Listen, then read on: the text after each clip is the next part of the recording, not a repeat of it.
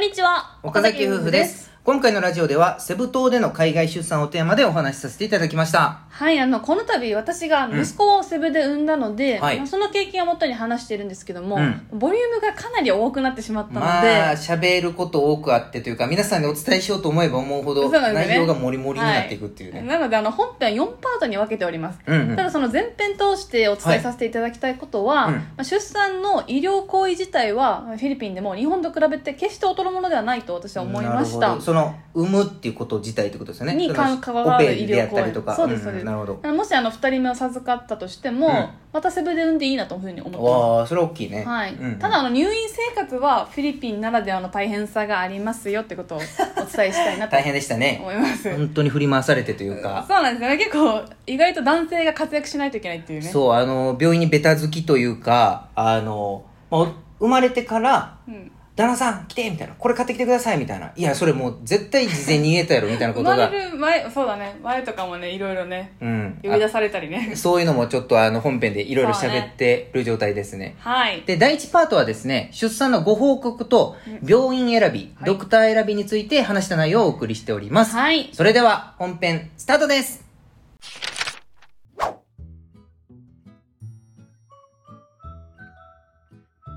岡崎夫婦のこちらのラジオではセブ島生活6年目の夫婦が日々の生活で感じるあれこれを話していきますとはいいうことで、久しぶりのラジオにご無沙汰しておりますえー、っと今回からですねトークテーマはい決めて話せればなと思っておりまして、ねえー今回のトークテーマはセブ島での出産についてということでそうですねもうあっという間にあの息子が無事に誕生しましたね生れイエー今イもう5ヶ月を迎えたんですけどもねドタバタのごか5ヶ 月あっという間に今年が早すぎて、ね改めて出産のことをね振り返ろうかと思ってそうね振り返りも含めまたなんかその情報を必要とする人に届ければなという思いもありますんで、えっ、と、まあ、出産のうーんまあ、良かったとこ悪かったとことかセブ島で出産する上でどういうところで困ったかとか、はいはいそんなエピソード含めて話せればなと思ってるって感じですねはいで実際産んだのが7月の5日に出産そうそうそうであの私は予定の無痛分娩うんをうん選択してたんですね、まあ、はいはいはいお医者さんのすす勧めもあってはいあもうその1週間前ぐらいに予定のある1週間前ぐらいに、まあ、この日だったら大体この日ぐらいに来るからうんうんっていうのでそれがまあ7月5日だったんですけど、うんうんうんでまあもう予定で朝からまあ病院に来てくれみたいな感じではいはい分かりましそうだたねっていう感じでうんうんあったんですけど実際はうんそこから予定の無痛分娩から緊急の帝王切開にうんなりましたなね,、ったね結果はい的には、うんうんうんっていうようなまあ、生まれ方って感じだね、うんうんまあ、無事に生まれてくれてね今すくそうすく育ってるんですけどうーんとまずじゃあなんでセブで産むことにしたかとか話しますかあそうだねうんうんまあもともとは本当になんか日本しか考えてなかったんですけうんど、そうね、うんうん、まあセブンの先輩ママさん日本人の、うんうん方からの全然セブでの方がいいよっていう言葉をきっかけに、うんうんうんあセブの出産っていうのもあるんかなっていうのを考えから始まった始まっねていろいろ調べ、うんうん、そっからあの病院をとにかく調べて、うんうんあのまず安心できる病院なのかとか。あんのかそそんなうもそのうがみたいな安心できるドクターなのドクターがいるのかっていう、うんそこを確定させてからうんうんでしたかねでそこがまずあのいいお医者さんに出会えてそうねうんうんで病院もあの一番出産チョンはねそうチョンワホスピタルで産んだんですけど中華系だよねそうだよねチョンワっていう、うんうんうん、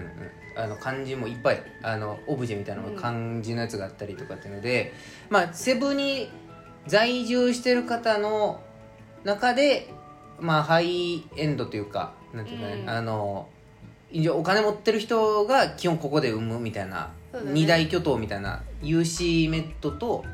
はいはいはいチョンホ、まあ、一応なんかでかいまあ病院があってそのうちの一つセブンの中でそのどっちかだろうみたいなまあドクターズホスピタルもあるけどねセブドクターズホスピタルもあるけどああそうか CDU かでもやっぱなんか三出大か産するならチョンワっていうのがあってなぜ誰かっていうとあうんうんうのもともとはあの立ち会いをしたかったんですね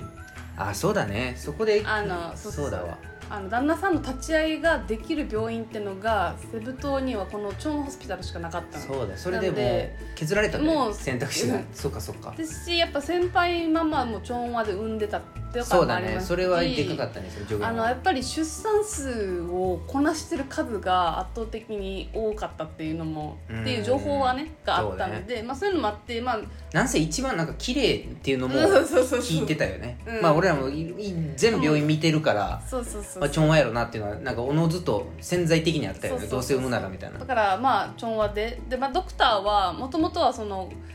まあ、ドクター選びはね結構ちょっと頑張ったというか慎重にというか、うんなんか34人3人があの3人目でしたねあこのドクターで、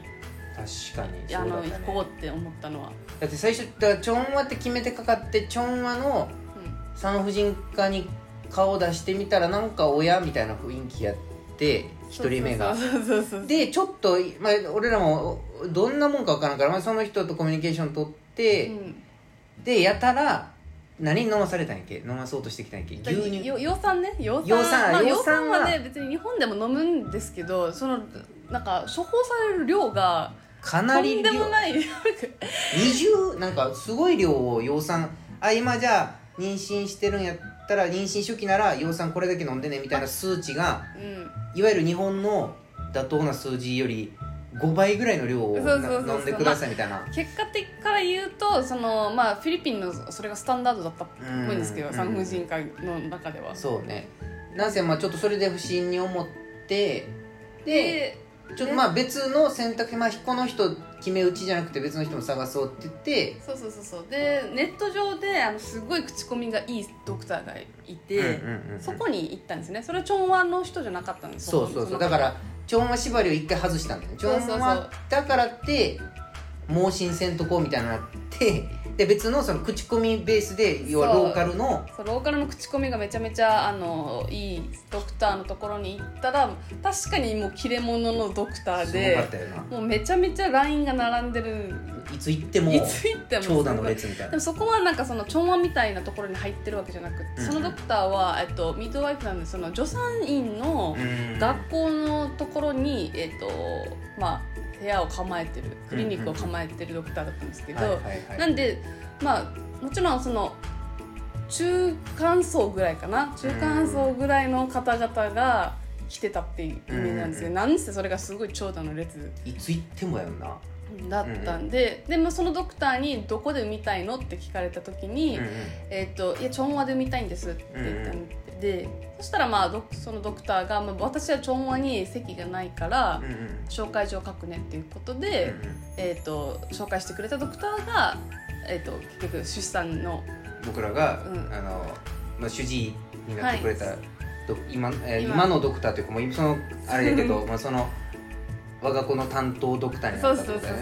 うそうとだよねその人が良かったんだよねとっても良かったんですよもうめちゃめちゃ信頼たる部分あいのっぱい細かい部分でのすそうごいね水なんかがあっていいなと思って、まだただそれだけではあれあのなんかまあここで決めるっていう理由にはなってなくって、うんプラスやっまあぱフり、ァーストステップとしてでも、うんまあいい先生は見つけれたなっそういいていうの先生とまはああったね病院一個ファーストステップとしてでまずで私自分自身がまずあのこの出産がどれだけのリスクがあるもんなのかを、うん一応日本で帰ってはいはい、あの調べに行きましたなんかささすがにウィザンだったんで、うんまままななんていうか出産のこと自体がよく分かってないっていうのもあって、うんうんうんその不安があったはいはいはいそうねのもちろんで一回日本に帰って日本でも一通りの検査を受けてうん、うんであのフィリピンのこの結果と照らし合わせてそうね調べてる内容とかにうんそうそうそうそうそう日本とどれだけの差があるのかみたいそなうことそうねそうそうそうでで結局そんな差はなかったんはいはいはいですし、あのそ今の経過の時点ではあの、まあ、健康というか母子ともに健康ってことだったので、それがまあ2つ目のポイント、はいはいそんななんかリスクある出産ではなさそうっていう。ああはいはいはい大手術ならまたどうするかみたいな話ねそうそう確そうかそうに確かにで、まあ、3つ目のポイントはやっぱその主人があのセブで働いてるっていうのがやっぱお大きい俺ねそうそうそうそうそう、なんでもし、えー日本で帰って産むってなったらうんその産んだ産む前から産んだ後それもちょっとパンデミックの期間もあったんで、もしかしたら結構な期間、えー、と子供が産まれから産まれた後まで、ああえー、とはいはいはい子供と主人が一緒に入れないんじゃないかっていううんうんうん期間が短いというか、うん本当なんか1週間ね仕事休んで帰ってきてぐらいな感じにうん日本に産むとしたら、うんなっちゃうんだろうなと思ってなんでできれば、えー、と家族で、ねうんみんなで育てたいっていうの思いもあったからっはいはいはいていうのがまあ3つ目だったりとかしますねあとはまあ実際の生活はいはいはい母たちが、えー、と産後になりましたけど結局あのセブンに来てくれてはいはいサポートしてくれるっていううんうん心強さもあって、まあそんな話もあって、まあ、それそれはじゃあまあその外部要因ででも実際さうん、そのそのいわゆるフィリピンのクオリティというか出産に対するクオリティとか、うんあのだから結局こっちで決める上で無痛にするって決めたわけやんか。うん、はい。とか、うんその医療面で心配なんていうの途中経過までは確かにまあ検査までは別に正常やったやんか正常といううんか日本と比べて大差ないけど、じゃあいざ産むっていう観点でこの心配やったことでなんでクリアしセブで産むってことにクリアしたのかっていうあそれはでも最初のい1番目2番目がそうかなあのちゃんとした病院でまあ何かあのちゃんとあのなんかねえっ、と手術とかになったとしてもちゃんと対応できる、っていうことがそ緊急のの分かったってこあとも分うかったから決断したってことそうそうそうそうもあるしあの、まあ、日本で行ってうんそこまでけんなんだろう健康今の状態だったら健康的に、だからまあ日本だからリスクそこまでないリスクないからセブで産んでも別に大したあー事故にはならんだろうってそうそういそうういけるなっていうあーそれはどこそれなんていうの健康やからセブでいいって感じだったのなんかあそうだよちょっとでもリスクああったらもし私はだうん多分もともとの私だ実ったら際だってオオペ室とかうん、、なんかその見たことないわけやんかうんうんうんうんだからなんかその無痛っていう観点で見てたやんさ俺らはあそうだね普そうじゃなかったなんかですか俺は俺の認識ではうんその無痛分娩にした時に結局セブとか、うんまあ、フィリピンがその無痛分娩の事例をすごいやっててはいはいはいはいでしかもちょんわにその英知は一旦セブのやつは集結してるからうんそのあの事例としてであの無痛分娩自体も一応24時間対応してくれるとか、うんうんなんかその対応条件が別に無痛っていうところで比べると別に対日本と大差ないから。うん大したないっていうかあの出産数がまあフィリピンお多い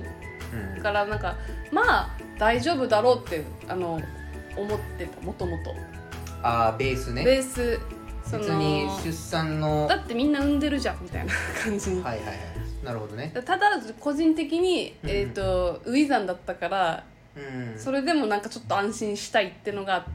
あったからうんうんうん日本に帰って自分リスクないのかなとかなんかもしリスクとかあった時にねいろいろその出産時以外の話も出てくるなんかお金のやり取りとか、うんそういうのもあるからあーそういうのを総合的に見たらリスクもしリスクがあったら日本の方がうんいいだろうなっ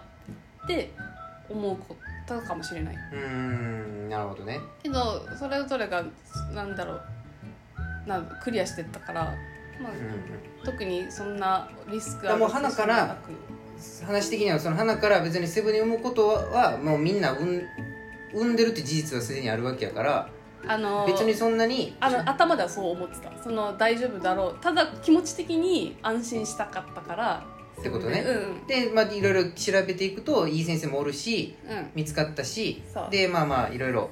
うー日本と比べてもそんなになんか今までの検査結果とか振る舞いとか先生の検診結果もそんな差がなかったから、そうそうそうそう、まあ、別にじゃあセブンに産むこと自体はそこまでうんっあのリスキーじゃないなって思ったっていうのがもうそこにあってそうそうそうそうそうなるほどねでまあそのあのーまあ、ちょっと出たけどその費用というか値段の部分はどうなの値段はもちろんそのえっ、と額で見たらフィリピンの方が断然安安いと思いますあの無痛分娩とかだったらうんうんただその日本は助成金が出るんで結果的には、えー、とフィリピンの方が高いよねうんはいはいはいはい助成金分を差し引くと、っていうような形かなと思いますただけどうん俺らは結局もらえるわけやろその一回申請してるからえっ、と事後報告で結局両方でまあ海外出産そうだねうんえっ、とできますね海外出産した